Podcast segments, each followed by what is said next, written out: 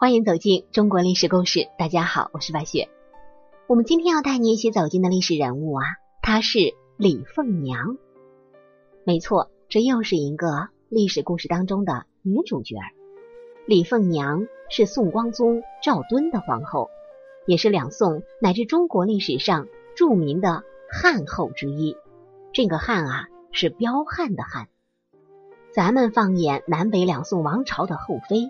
能够影响朝政者的并不少见，但像李凤娘这样一个以女人之身征服三代皇帝的皇后，在两宋历史上可谓是绝无仅有。赵敦是宋朝的第十二位皇帝，也是南宋第三位皇帝，庙号光宗，死后追赠谥号特别牛，特别长，寻道县人，民公茂德，温文顺武。圣哲慈孝皇帝，咱们瞧一瞧这一长流的名号。别看啊，虽然只有短短五年的任期，但人家也算过了一把皇帝瘾。赵敦兄弟四人当中，他排行老三，老四赵克早夭，在太子角逐游戏里毫无悬念的直接出局。于是三进一游戏继续中，按照太子法惯例，赵敦。根本无缘晋级，因为老大赵齐是孝宗钦定的太子。谁知啊，换了贵样，无药可医，也挂了。老二赵凯一阵狂喜，看样子有希望啊。谁知道孝宗根本不考虑赵凯，直接越级跳过。他认为三子赵敦鹦鹉类己，一个词既夸赞了儿子，顺便也嘚瑟了自己。啥叫鹦鹉类己呀？就是说英明神武，就像我一样。至于老二嘛，面上说他过于宽厚仁慈，实际上就是嫌他是个窝囊废。孝宗他不知道自己看走了眼呐。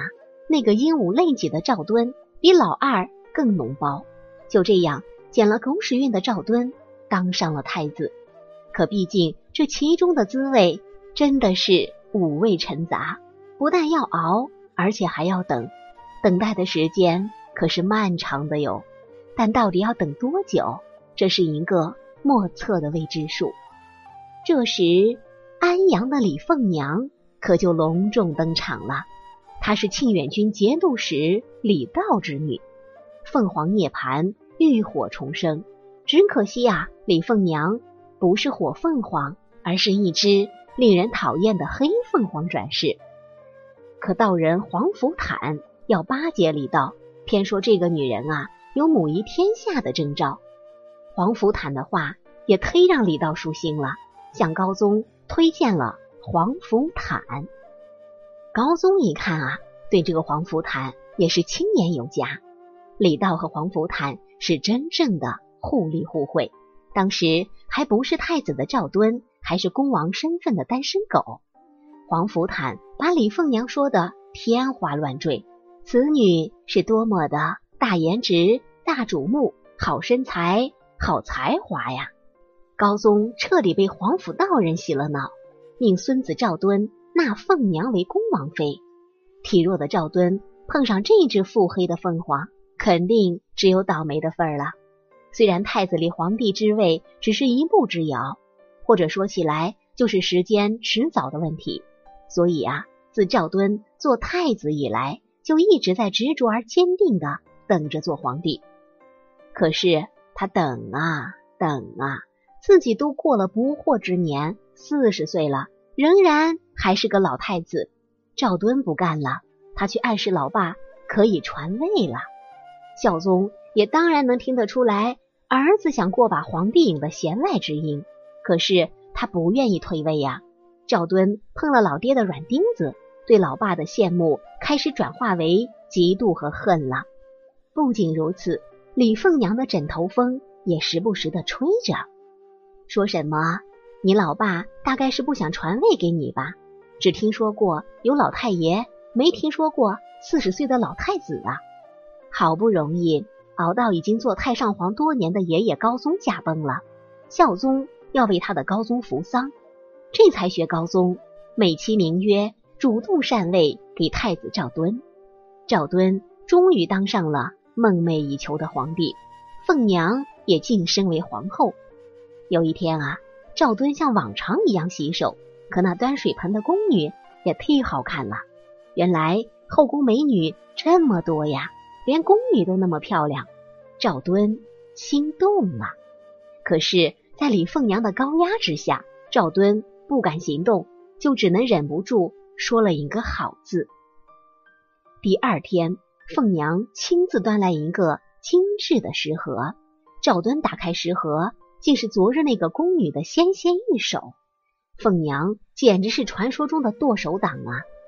这一小试牛刀，分分钟就把赵敦的锐气给秒杀了。窝囊的赵敦居然吓得大气都不敢出。凤娘对被夸赞的宫女都是如此的狠毒，那对高宗宠爱的嫔妃就更是不客气了。谁让皇贵妃你特别受宠呢？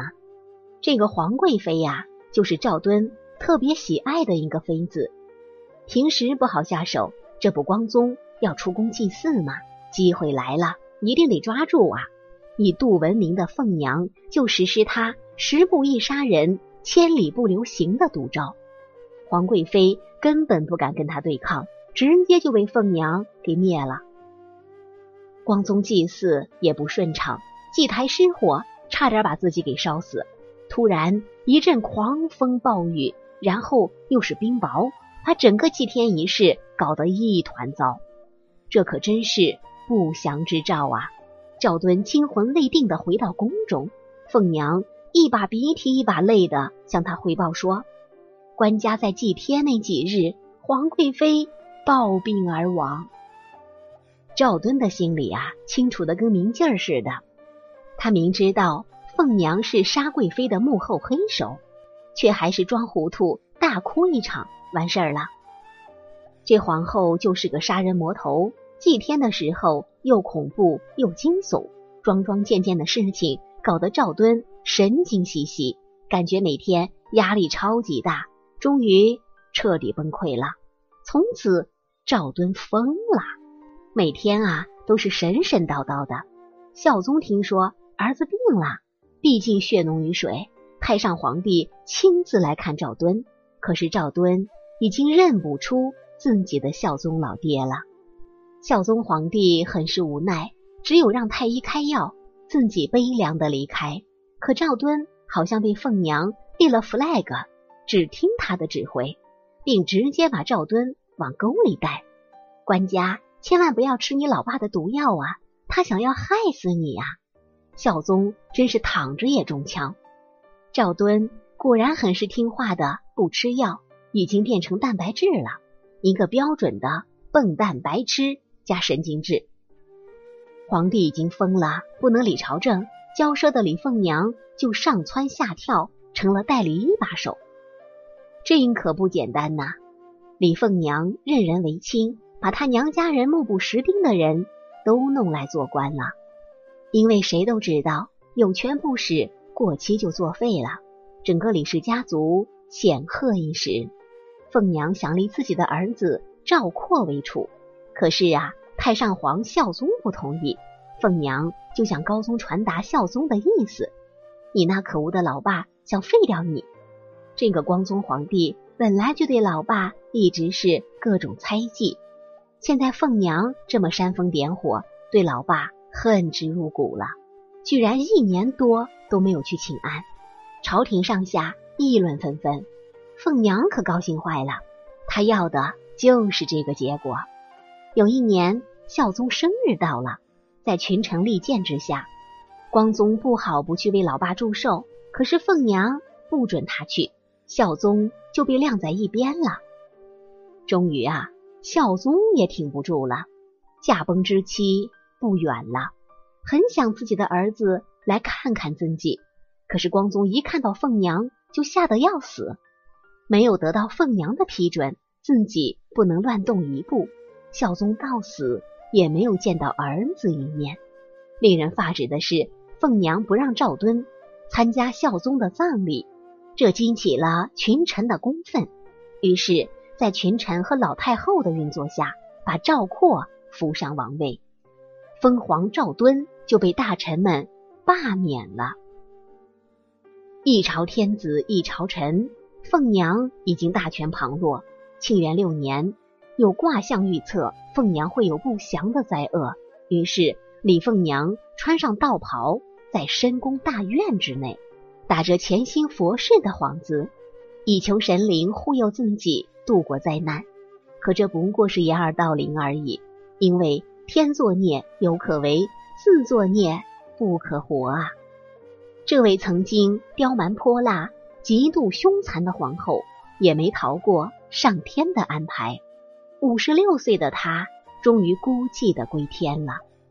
凤娘死后，宫人到中宫取皇后穿的礼服，监国管钥匙的人埋怨凤娘在活着的时候太过凶狠。而拒绝不开中宫殿门，即便他们叫了半天，也死活不开。